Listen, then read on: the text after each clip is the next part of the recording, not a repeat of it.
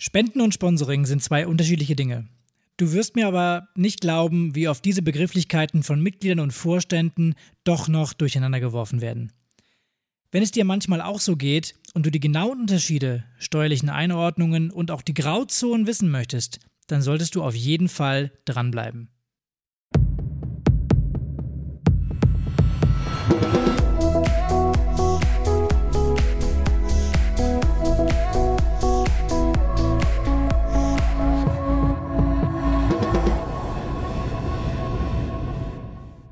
Und damit herzlich willkommen zu einer neuen Episode des Vereinstrategen Podcast. Wir sind Pascal und Martin und wie gewohnt präsentieren wir dir hier alles Wissenswerte rund um das Vereinswesen und helfen dir dabei, ein echter Vereinsstratege zu werden.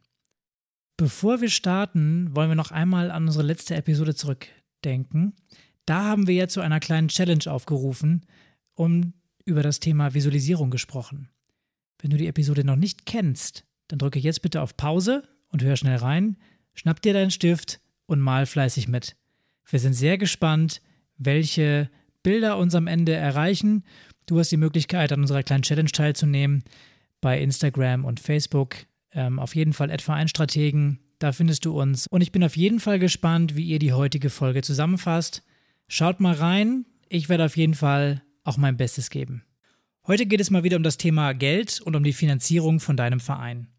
Wir möchten heute über Spenden und Sponsoring reden und wo die Unterschiede und Besonderheiten dabei liegen. Jetzt magst du dir als geübter Vereinsstratege vielleicht denken, naja, das ist recht einfach, so ist es aber nicht. Ja, genau das wollen wir dir heute zeigen, denn die Abgrenzung zwischen Spende und Sponsoring ist manchmal gar nicht so einfach. Und die schlussendliche Entscheidung, ob etwas zu versteuern ist oder halt nicht, kann von Details abhängen. Wichtig ist uns in dieser Episode, dir eine Orientierung zu geben, wenn du Aktionen in deinem Verein planst, um an Geld für deinen Vereinszweck zu kommen. Es gibt nämlich den ein oder anderen Graubereich, den du dabei beachten solltest. Genau, wir werden hier in der Episode versuchen, ein paar Beispiele zu konstruieren, um das Thema anschaulicher zu machen. Und natürlich bekommst du am Ende auch nochmal eine kurze Zusammenfassung von uns. Und du kennst bestimmt auch jemanden, der aus unserem Podcast einen Mehrwert für seinen Verein ziehen kann. Wenn du also denkst, dass dir diese oder eine andere Episode dabei hilft, ein Vereinsstratege zu werden und deinen Verein voranzubringen, dann helfe doch auch anderen dabei, indem du diese Episode weiterleitest. So, und nun zum Thema der Episode. Grundsätzlich kannst du dir schon mal merken, dass Zuwendungen durch Sponsoren und Spender in allen vier Einnahmebereichen eines Vereins auftreten können.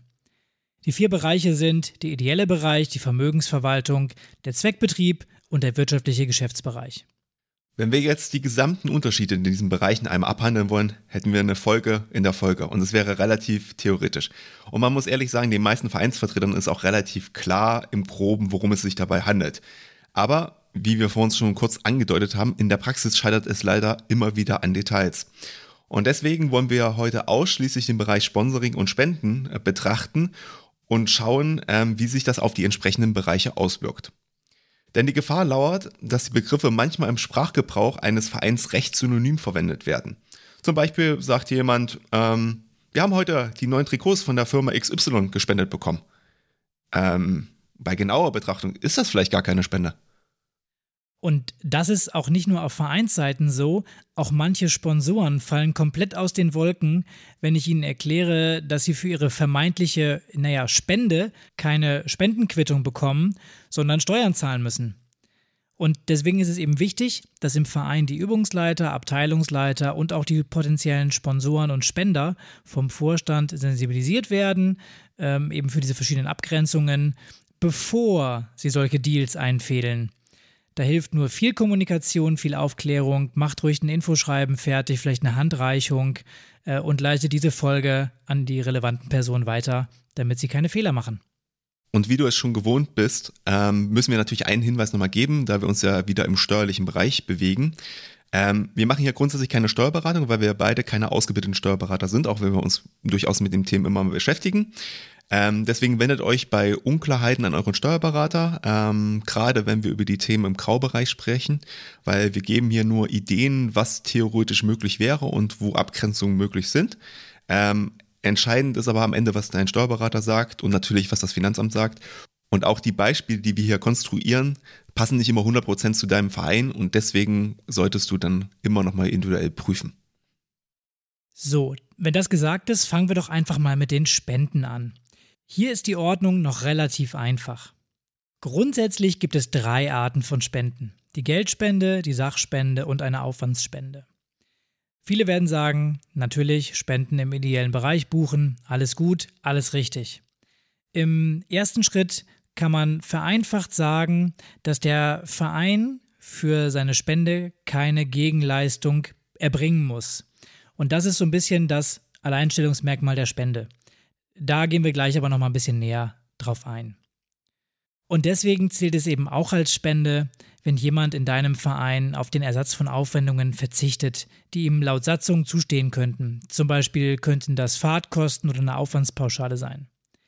Hier ist allerdings wichtig, damit es eben als Spende gilt, er muss freiwillig darauf verzichten. Ihr dürft ihm also nicht quasi dazu zwingen oder äh, irgendwelche, ja, von vornherein schon ausschließen, dass er das Geld bekommen könnte.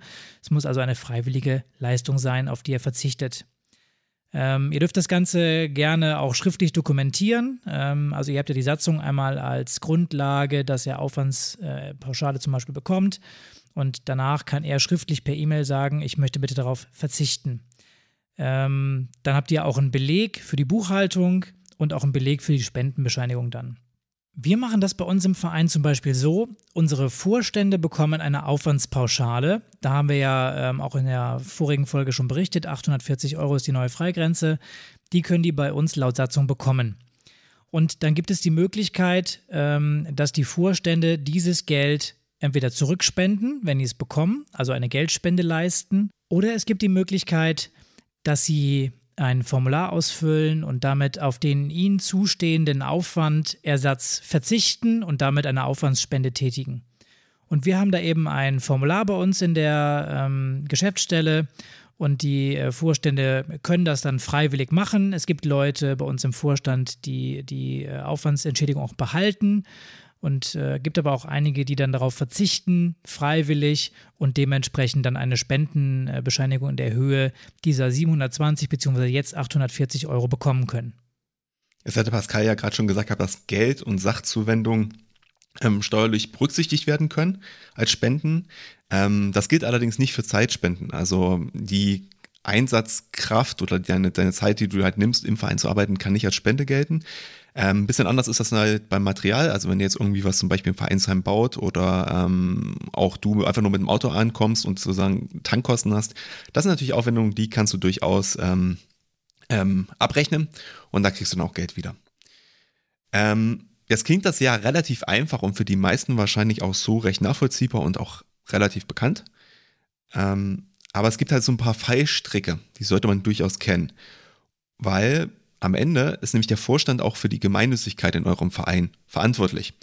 Und die Gemeinnützigkeit hängt schließlich vom Satzungszweck eures Vereins ab. Und hier wird es dann etwas kompliziert.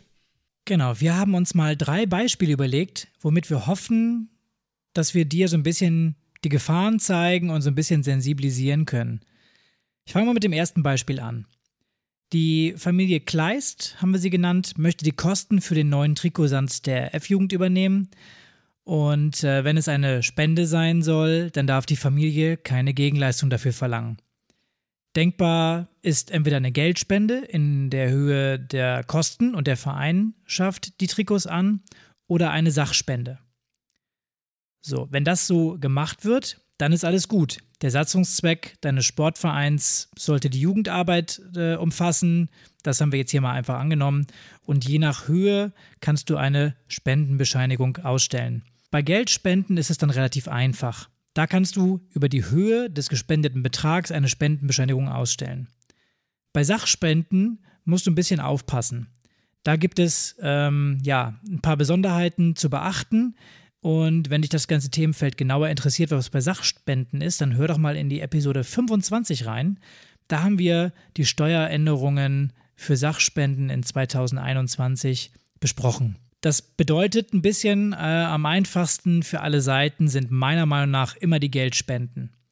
Diese können natürlich auch zweckgebunden sein, wenn zum Beispiel die Familie Kleist in den Verwendungszweck schreibt, dass es für die F-Jugendtrikots sein soll, dann muss das Geld auch definitiv hierfür eingesetzt werden und darf nicht vom Verein zweckentfremdet werden. Ansonsten hat nämlich die Familie Kleist einen Anspruch auf Rückzahlung. Dann kommen wir jetzt mal zum zweiten Beispiel, wo es schon ein bisschen schwieriger wird. In unserem Fall handelt es sich jetzt um Mitglieder eines Handballvereins aus Köln. Diese Mitglieder spenden Geld bzw. sammeln das für einen Jugendtreff in der Region, welcher sich vergrößern möchte und wo viele Kinder aus dem Verein halt auch hingehen. Und dieses Geld, was sie gesammelt haben, wollen sie spenden. Der Jugendtreff ist dabei als gemeinnütziger Verein organisiert. Grundsätzlich ist es ja so, dass die Mittel deines Vereins nur dafür verwendet werden dürfen, um das Vereinsziel oder den Vereinszweck zu erreichen und die Umsetzung zu garantieren. So. Hier würde das Finanzamt jetzt wahrscheinlich sagen, das ist jetzt nicht wirklich der Vereinszweck, dass ihr Geld sammelt, äh, über eure Konten schleust im Verein und dann wieder an jemanden weiterreicht. Das steht nicht in eurer Satzung einfach drin. Ähm, selbst wenn man sagt, argumentiert, naja, es ist ja Förderung der Jugendarbeit und das steht ja bei unserer Satzung, hm, schwierig. Wenn ihr Pech habt, sagt das Finanzamt, nö, finden wir nicht gut. Weil im Zweifel bist du halt kein Förderverein an der Stelle, sondern du bist halt eigentlich primär dafür da, ähm, Jugendliche oder Kinder halt sportlich zu erziehen und sportlich zu fördern. In dem Fall jetzt, in diesem speziellen Fall, hilft euch eine Ausnahme. Und zwar haben wir ja gesagt, der Jugendtreff ist ein gemeinnütziger Verein und da geht es wiederum. Also Vereine dürfen anderen gemeinnützigen Vereinen durchaus Geld spenden. Die Alternative ist, dass ihr im Prinzip eure Mitglieder animiert und sagt, jo, wir möchten einmal Geld für diesen Jugendtreff sammeln, aber das macht ihr im Prinzip direkt an den entsprechenden Jugendtreff und gar nicht über den Verein. Dann seid ihr auf jeden Fall auf der sicheren Seite und könnt trotzdem gegebenenfalls das im Sinne von PR-Maßnahmen oder weiß ich nicht was verwenden. Ähm, und er hat denselben Zweck oder dasselbe Ziel damit erfüllt und habt aber sozusagen nicht diese steuerliche Problematik gegebenenfalls dahinter, die daraus entstehen könnte. Dann haben wir jetzt noch ein drittes Beispiel und jetzt wird es richtig schwierig. In dem Fall ist es jetzt so, wir sind wieder bei dem Handballverein. Die Mitglieder sammeln Spenden, weil jemand im Verein, der selber Mitglied ist, eine schwere Erkrankung hat und eine, eine finanzielle Unterstützung für eine Therapie braucht. Dieses Geld wird von den Mitgliedern auf das Vereinskonto eingezahlt und an das erkrankte Mitglied überwiesen. So, Pascal, jetzt bist du dran. Jetzt sag mal, was passiert. Ja, das klingt auf den ersten Blick nach einer super Aktion und eine gewisse Fürsorgepflicht für die Mitglieder mag da sicherlich auch eine Rolle spielen. Allerdings, naja, wird der Vereinszweck, also die Förderung der Sportart Handball, irgendwie nicht so wirklich bedient. Und von daher, ja, schließt das eine Spende aus und die Mitglieder würden von dir keine Spendenbescheinigung erhalten dürfen. Und gleichzeitig darfst du auch als Verein keine Zuwendung aus dem Vereinsvermögen an Mitglieder machen. Und von daher Finger davon. Genau, und für den Vorstand wird es dann halt noch schwieriger, weil in dem Moment natürlich auch die Gemeinnützigkeit, ähm, also die Einhaltung der Gemeinnützigkeit nicht überwacht wurde. Ihr gefährdet gegebenenfalls sogar, wenn es ganz schlimm läuft, eure Gemeinnützigkeit. Die Spende ist in diesem Beispiel auch nicht im ideellen Bereich oder halt im Zweckbetrieb angesiedelt, sondern sie ist grundsätzlich beim Empfänger, also ihr als Verein, weil ihr bekommt ja das Geld von den Mitgliedern, als Einnahme zu versteuern. Und so leid es mir auch tut, wenn ihr sowas plant, wie Pascal gerade schon gesagt hat, lasst einfach die Finger davon. Am besten ihr macht es, wie wir schon im zweiten Beispiel gesagt haben, also lasst das Geld auf keinen Fall in den Geldkreislauf des Vereins kommen, also in keine Barkasse und auch auf kein Konto. Versucht lieber ähm, Möglichkeiten zu finden, ein externes Spendenkonto einzurichten, zum Beispiel Paypal bietet sowas an, oder ihr lasst einfach ähm, irgendwo ähm, beim Vereinsfest oder so mal so ein Klingelbeutel rumlaufen und lasst da das Geld einzahlen. Und dann könnt ihr das im Prinzip auch an das Mitglied weitergeben. Es gibt natürlich keine Spendenbescheinigung weil natürlich auch eine Privatperson keine Spendenbescheinigung ausstellen darf. Genau, gut, dass wir das nochmal ähm, erwähnt haben.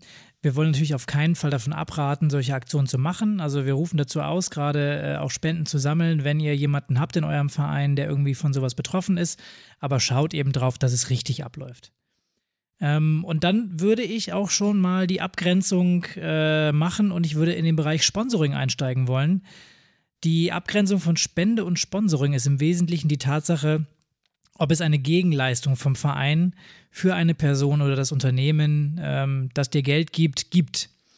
Oder halt auch eine Sachzuwendung, je nachdem.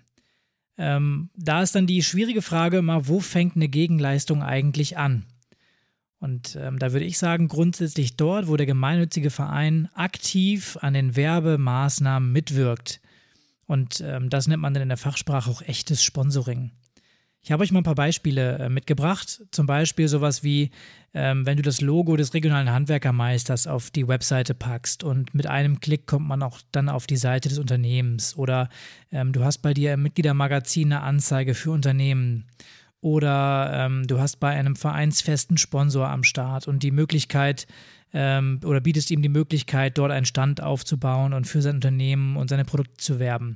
All das ist Sponsoring. Und dementsprechend ist der Unterschied eben, dass der Sponsor eine werbliche Absicht hat und diese auch nutzen kann. Und da spielt es dann auch gar keine Rolle, ob es einen tatsächlichen Werbeerfolg oder eine Verkaufssteigerung gibt oder nicht. Wenn wir uns nochmal das Beispiel von eben anschauen mit der Familie ähm, Kleist mit den Trikots für die F-Jugend. Nehmen wir mal an, die Familie Kleist betreibt einen kleinen Kiosk und macht dann das Logo des Kiosks auf die Brust der F-Jugend-Trikots. Und ähm, das bedeutet, dann gibt es dafür keine Spendenbescheinigung mehr. Denn die Trikots werden zwar recht wenig zur Verkaufssteigerung des Kiosk beitragen, wenn man mal ganz ehrlich ist, dennoch steht eben eine Werbeabsicht dem Ganzen gegenüber und deswegen landet das Ganze bei dir dann im wirtschaftlichen Geschäftsbereich und muss mit 19% versteuert werden. Und die Umsatzsteuer ist da eben auch so ein Thema. Ähm, die ist für Unternehmen dabei gar nicht so schlimm, weil die können eben auch die Vorsteuer gegenrechnen. Ja, beim Thema Sponsoring empfehlen wir außerdem, dass du eindeutige Vereinbarungen triffst. Also gerade wenn es sich um dauerhafte oder größere Aktionen handelt. Das heißt, ganz klar festhalten, ähm, beide Seiten erbringen Leistung, haltet die schriftlich fest. Und damit ersparst du dir am Ende halt auch so ein bisschen die Diskussion mit dem Sponsor, wenn dann halt irgendwas nicht so gelaufen ist, wie vielleicht der eine oder der andere das gerne wollte. Ne? Ähm, zum Beispiel, wenn ihr jetzt zum Beispiel eine Bande habt für eine Saison oder so, ähm, dann macht es auf jeden Fall Sinn, dass man einen Vertrag abschließt. Also das sollte man nicht per Anschlag unbedingt machen. Ist auch fürs Finanzamt immer gut, um was vorzuweisen. Das kann dann auch was relativ Banales sein. Also wenn ihr schreibt, ähm, die Saison geht vom 30.06. bis 31.05. Ähm, der Verein bekommt dafür 250 Euro und der Sponsor hat dafür das Recht, eine zweimal ein Meter große Bande auf den Sportplatz zu stellen die von der äh, Hauptseite aus lesbar ist. Irgendwie so, ja. Also formuliert es ein bisschen schön aus, aber damit wäre ganz klar, okay, der Verein bekommt die 250 Euro dafür, der Sponsor kriegt dafür die Bande und die hängt im Zeitraum vom 30.06. bis 31.05. fertig. Und damit ihr seht, dass das selbst im äh, Profisport durchaus relevant ist, es gab ja mal vor nicht allzu langer Zeit auch den Skandal, dass durchaus auch Werbebanden mal in ihrer Zeit um eine Sekunde gekürzt wurden und somit man deutlich mehr Geld verdienen kann. Also passt genau auf bei euren Vertragsklauseln, die ihr da reinschreibt. Jetzt haben wir ja schon ganz viel darüber gesprochen, dass es Graubereiche gibt. Und das haben wir aber noch gar nichts von den Graubereichen gesagt und das wollen wir natürlich jetzt ändern. Man muss, darf vielleicht auch gar nicht Graubereich dazu sagen, sondern vielleicht sollte man es auch eher Übergangsbereich nennen, äh, zwischen Spende und Sponsoring. Und jetzt könnt ihr euch natürlich vorstellen, okay, das wird jetzt wahrscheinlich ein bisschen knifflig. Und wir wollen uns jetzt mit einigen Beispielen mal beschäftigen. Und zwar ist es so, wenn ihr im Prinzip ähm, Sponsoring in einen unschädlichen Bereich umändert, was auch immer das gleich ist, spricht man vom sogenannten unechten Sponsoring. So, wie kann das jetzt aussehen? Jetzt hat der Pascal gerade schon ein paar Beispiele genannt. Jetzt nenne ich euch mal ein, Beispiel, äh, ein paar Beispiele, was ein unechtes Sponsoring ist. Das Unternehmen, was euch im Prinzip sponsert oder euch eine Spende gegeben hat, präsentiert auf der eigenen Webseite das Logo eures Vereins und informiert dort über das Engagement. Ähm, oder bei euch zum Beispiel ist es so, also bei euch auf der Webseite ist es so, ihr präsentiert einfach das Logo ähm, des Unterstützers oder im Mitgliedermagazin oder halt auch auf eurer Webseite. Aber das tut ihr nicht groß und breit, sondern ihr macht das ganz dezent. Ihr habt das oben rechts ein bisschen klein in der Ecke. Und wenn man da draufklickt, ist es jetzt auch nicht ähm, so, dass man direkt auf die Webseite von dem Handwerker, Handwerksbetrieb kommt, sondern einfach nichts passiert. Und dann schreibt ihr noch so oben drüber, unser Verein wird unterstützt von. Also ein bisschen so in die Richtung gehend, dezente Präsentation, nicht so auffällig, bisschen was machen, aber nicht zu viel. Und genau das meinen wir mit Graubereich, weil die Frage ist natürlich an der Stelle so ein bisschen, wo fängt der Graubereich an, wo hört er auf? Und das ist natürlich auch im Zweifel eine Einzelfallentscheidung. Was man aber zum Beispiel auch machen kann, ähm, Pascal hat ja gerade vor uns gesagt, aber ja, wir hatten ja auch den Verkaufsstand und da könnte ja der die Waren präsentieren, ist vielleicht gar nicht nötig. Wenn ihr euch mit unechtem Sponsoring beschäftigen wollt, beziehungsweise einfach dem Spender vielleicht auch was Gutes tun wollt, könnt ihr auch sagen, ey, wir laden dich, Chef, und auch deine Mitarbeiter zu unserem Vereinsfest ein. Und ihr könnt euch da einfach da aufhalten, könnt mit den Leuten quatschen. Und am Ende ist das vielleicht sogar förderlich für die Bekanntheit des Unternehmens oder des Handwerksbetriebs, ähm, weil man halt in diesen persönlichen Austausch gekommen ist, als wenn er jetzt am Werbestand gestanden hätte. Das ist aber total unschädlich, weil man kann ja niemandem viel bieten, dass er einfach mit anderen Leuten spricht. Gleichwohl muss man auch beim Thema unechtes Sponsoring sagen, man sollte einen Sponsoringvertrag abschließen, ähm, in dem sich das Unternehmen zur Unterstützung des Vereins verpflichtet. Wichtig ist dabei, dass vom Verein aber auf keinen Fall eine Gegenleistung dafür verlangt werden darf, sondern maximal darf der Verein sagen, dass er gewisse Sachen duldet. Und auch hier besteht natürlich, das merkt ihr jetzt auch schon an der Beschreibung auch davor, ein gewisses Gefahrenpotenzial einfach, wie man das formuliert und wie man das genau feststellt, was jetzt noch geht, was nicht geht. Und deswegen empfehlen wir euch an dieser Stelle auf jeden Fall, dass ihr euch mit einem Steuerberater oder einem Rechtsanwalt dann auseinandersetzt, wenn ihr in diese Graubereiche reinkommt. Ihr seid jetzt ein bisschen sensibilisiert dafür, was zu sagen das ist, also welche Fälle das sein könnten. Und dann redet mit dem. Und wie gesagt, das Finanzamt kann auch immer individuell entscheiden, wie es damit umgeht. Da hast du auf jeden Fall nicht zu viel versprochen, wenn du gesagt hast, dass es ein bisschen knifflig wird. Ähm, ich hoffe, dass du als Zuhörer noch dabei bist. Ich würde mir das Ganze nochmal gerne versuchen, steuerlich auseinander zu friemeln. Wenn wir also schauen, ähm, du hast jetzt davon gesprochen, Martin, unechtes Sponsoring und echtes Sponsoring. Das unechte Sponsoring, also dieser Graubereich, den kann man noch im ideellen Bereich verbuchen und damit ist er von Ertragssteuern und Umsatzsteuern befreit. Und eine Spendenbescheinigung ist theoretisch möglich. Das bedeutet aber auch, dass ihr auf jeden Fall den Einzelfall genau prüfen müsst und keine Fehler machen dürft. Das könnte unter Umständen nämlich teuer werden.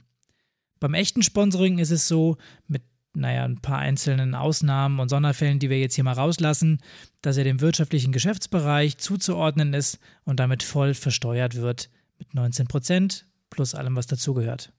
Aber was bedeutet das jetzt eigentlich, wenn wir sagen, okay, ähm, das eine hat Steuerwirkung und das andere hat keine Steuerwirkung? Damit verweisen wir auch gleich auf die Episode 25, wo wir uns natürlich nochmal ganz intensiv mit diesem Thema, was wir jetzt ganz kurz anreißen, auch nochmal beschäftigen, weil sonst würde die Folge wieder viel zu lang werden.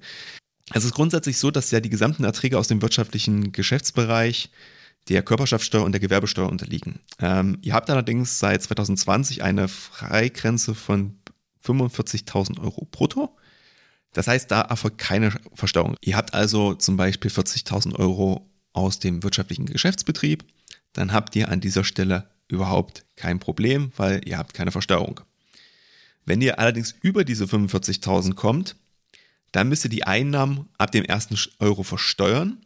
Man muss allerdings auch sagen, es gibt dann nochmal einen Gewerbesteuerfreibetrag in Höhe von 5000 Euro und man kann das ja auch ein bisschen steuern. Ähm, dazu komme ich auch gleich noch. Und wie Pascal schon richtig gesagt hat, wir haben natürlich beim echten Sponsoring 19% Umsatzsteuer. Ich denke mal, das kennen die meisten. Und jetzt ist natürlich die Frage, was empfehlen wir euch an dieser Stelle? Und da haben ich und Pascal auch im Vorgespräch nochmal länger drüber gesprochen gehabt, weil wir das teilweise auch ein bisschen unterschiedlich sehen und ich möchte euch einmal erklären, warum. Ich zum Beispiel bin jetzt eher jemand, der sagen würde, ich würde natürlich versuchen, unechtes Sponsoring ähm, zu bevorzugen, weil es euch einmal natürlich die Ertragssteuern und die Umsatzsteuer spart und gegebenenfalls auch die 45.000 Euro ein bisschen schützt, gegebenenfalls für andere Sachen, wenn ihr zum Beispiel eine Gaststätte habt und auch da einen wirtschaftlichen Geschäftsbetrieb drin habt.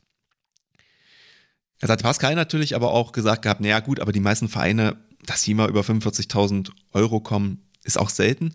Und selbst wenn, kann man ja das immer noch so steuern, dass man seinen Jahresgewinn dann gegebenenfalls nochmal am Jahresende so ein bisschen runterfährt, indem man zusätzliche Auf, äh, Ausgaben hat und zum Beispiel Investitionsanschaffungen macht, die man vielleicht ein Jahr später geplant hat und dann darüber den Gewerbesteuerfreibetrag auch nutzt, sodass man am Ende trotzdem keine Steuer zahlen muss. Und wo er natürlich auch recht hat, ähm, ist natürlich, dass man immer dieses Thema hat, Unsicherheit mit dem Finanzamt, wie sehen die das, ob, wenn das dann nämlich doch von unechtes in echtes Sponsoring umgewandelt wird, kommt er auf einmal drüber und muss dann noch Steuern nachzahlen, inklusive Strafzinsen und so weiter und so fort. Und gefährdet gegebenenfalls auch noch eure Gemeinnützigkeit. Auch das verdeutlicht, glaube ich, nochmal, warum wir vor uns gesagt haben, auf jeden Fall bei solchen Themen mit eurem Steuerberater sprechen. Und weil das Ganze noch nicht kompliziert genug ist, habe ich dir jetzt noch einen Spezialfall mitgebracht, ähm, den der Martin dir gleich vorstellen wird. Das kann beim Sponsoring auch nochmal passieren und das ist ein sogenannter Barter-Deal. Martin, was ist ein Barter-Deal? Ja, da habe ich im beruflichen Alltag immer mal mit zu tun gehabt und ähm, das ist sowohl im Profisport als auch im Breitensport durchaus üblich, oder zumindest nicht ungewöhnlich, sagt man es mal so. Und zwar ist es ja so, ihr als Verein, ist ja auch ganz logisch, ihr gebt ja am Ende das Geld zu 99 Prozent auch nur dafür aus, um euer Vereinsheim in Stand zu halten, neue Sportgeräte zu besorgen oder halt Aufwandsentschädigung oder ähnliches zu zahlen. Das ist ja im Prinzip euer Geschäft, ist ja auch völlig okay. Und dann gehen wir mal von dem Fall aus, euer Vereinsheim hat dringend eine Renovierung nötig. Und diese Renovierung kostet 10.000 Euro. Und ihr habt, ähm, seid vielleicht jetzt nicht ganz unambitioniert, habt ähm, auch im letzten Jahr einen guten Trikotsponsor für eure erste Mannschaft gehabt. Der hat euch 8000 Euro gegeben. Und der möchte jetzt nicht mehr, aber ihr habt einen neuen Handwerksbetrieb an der, an der Angel. Und der hat euch gesagt, ja, ne, ich würde euch das Vereinsheim renovieren. Das sind ungefähr 10.000 Euro, wenn ich euch das so in Rechnung stellen würde. Und ähm, das zusätzlich würde ich euch ähm, noch 2.000 Euro im Bar geben. Und denkt ihr so, super, machen wir doch. Dann müssen wir uns das, können wir uns das Geld ja sparen für die Renovierung. Stimmt auch. Aber was passiert jetzt bei einigen Vereinen? Einige Vereine gehen jetzt hin und sagen so, naja, ist halt rechte Tasche, linke Tasche. Ich kriege ja im Prinzip ähm, die Renovierung und dafür kriege ich, äh, kriegt der Handwerker ja ähm, die Präsentation auf meiner Brust. Ist alles gut, dann machen wir eine Rechnung über die 2000 Euro und den Rest lassen wir einfach unter den Tisch fallen. Macht das auf keinen Fall. Das ist klare Steuerhinterziehung. Wenn ihr damit erwischt werdet, kann das echt übel werden. Also, wie ist die richtige Lösung an dieser Stelle? Ihr schreibt eine Rechnung über 12.000 Euro für die Sponsoringleistung und bekommt eine sogenannte Gegenrechnung von dem Handwerker über die 10.000 Euro. Wir reden jetzt rein von Nettosummen, um das gleich zu sagen, nicht, dass jetzt einer hier mit Steuerthemen gleich noch kommt. Und am Ende macht es einfach so, dass der Geldfluss halt nur 2000 Euro ist, dass also nur der Handwerker 2000 Euro an euch überweist. Aber wichtig ist, und bitte sagt das auch im Verein weiter, wenn ihr wisst, ihr habt solche Deals, wenn ihr so eine Barteilleistung in Anspruch nehmen wollt, dann müsst ihr für beide Leistungen eine Rechnung schreiben bzw. bekommen. Sehr gut, das klingt auf jeden Fall schon mal nach einem komplizierten Fall, der mir aber gar nicht so ungeläufig ist. Also auch aus meiner Praxis kenne ich das häufiger mal, von wegen, naja, können wir nicht mal eben die Heizung reparieren und äh, dafür machen wir dann dieses und jenes. Also das äh, kommt schon mal vor. Ähm, ich werde es mir merken. Äh, wir sind da zum Glück so aufgestellt, dass wir das bei uns immer richtig gehandhabt haben und dann nicht in irgendwelche Fallen tappen. Ähm, und ich hoffe, dass dir als Zuhörer das jetzt auch klar ist, dass du da sensibel sein musst ähm, und dass es eben im Bereich Spenden und Sponsoring ein paar Probleme gibt oder Fallstricke gibt, die man ja auslassen sollte. Ähm, kleiner Bonustipp am Rande, wenn es bei dir im Verein so sein sollte, dass du dauerhaft über die 45.000 Euro Freigrenze im wirtschaftlichen Geschäftsbereich kommst, weil du ähm, zu viel Sponsoring hast, dann solltest du darüber nachdenken, vielleicht eine eigene GmbH oder einen Förderverein zu gründen, um das Ganze ein bisschen schlanker aufzustellen und deinen Verein in der Buchhaltung ein bisschen zu entlasten. Aber gut, ähm, ich würde sagen, Martin, wir fassen das ganze Thema nochmal ein bisschen zusammen. Das war ja doch einiges an Input heute.